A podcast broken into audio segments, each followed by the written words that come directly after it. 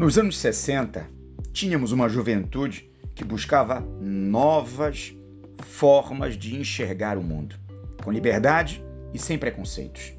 O velho mundo já não dava respostas para as novas questões que apareceram: o feminismo, os direitos dos negros, dos homossexuais, a flexibilização das hierarquias, a vida hippie, descolonizações, questionamentos das autoridades, nova forma de se relacionar com a natureza e com o próximo. Era um comportamento transgressor, mas não no sentido de negar totalmente os limites já existentes, mas sim de inventar outros limites e possibilidades de vida. Os anos de 1960 e 70 foram marcados, por um lado, pela alegria dos jovens na descoberta do novo mundo, na utopia da paz mundial, da resistência pacífica, e, por outro, pela violência das ditaduras civis militares e pela falta de direitos.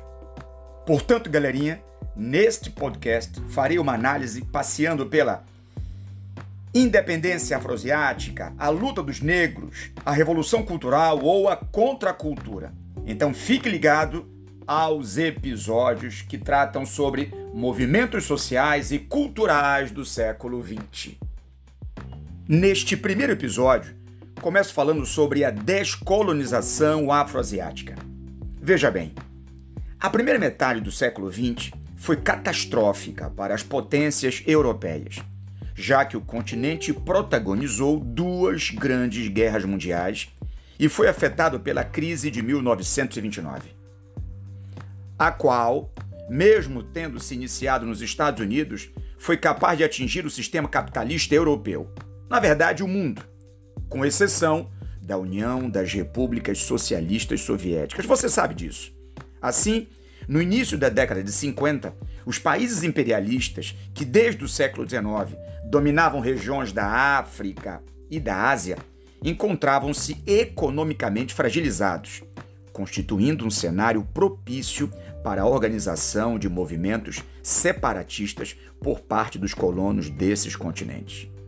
Além disso, a Segunda Guerra Mundial desmoralizou a postura imperialista e dominadora exercida pelas duas principais nações europeias. Eu falo da França e da Inglaterra, uma vez que ambas, contraditoriamente, lutaram em favor da liberdade buscando derrotar os regimes autoritários de países como a Alemanha e a Itália, por exemplo. Dessa maneira, as potências imperialistas passaram a ter dificuldades para justificar o fato de manterem colônias africanas e asiáticas sob seus domínios.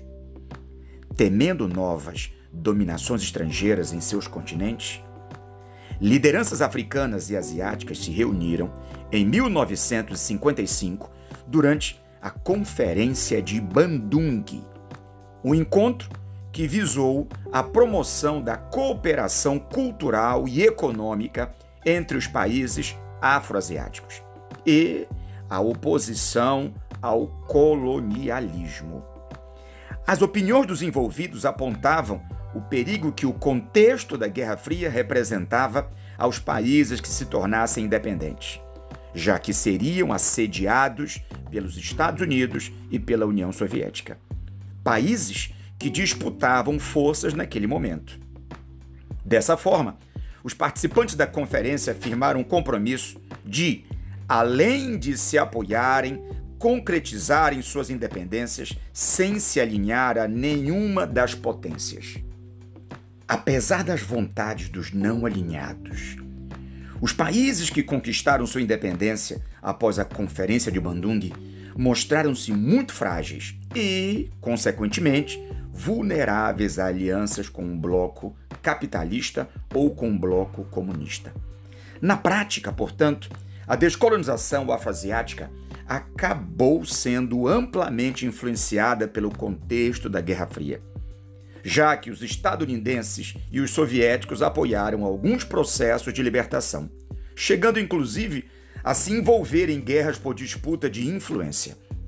Assim, muitos desses países que se libertaram passaram a ser sustentados pelas superpotências, levando em consideração que as lutas pela libertação de cada país são dotadas de características, valores e personagens próprios.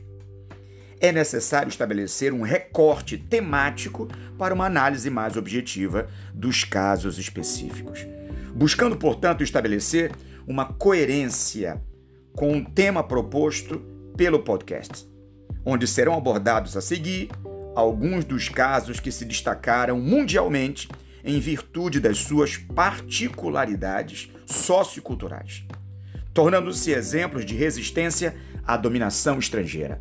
Portanto, eu abro aqui o podcast falando sobre grandes revoluções, informando a vocês que temos uma estrada longa nos próximos episódios. Então, continua com seu professor Mardoc, Humanas na Veia e sucesso!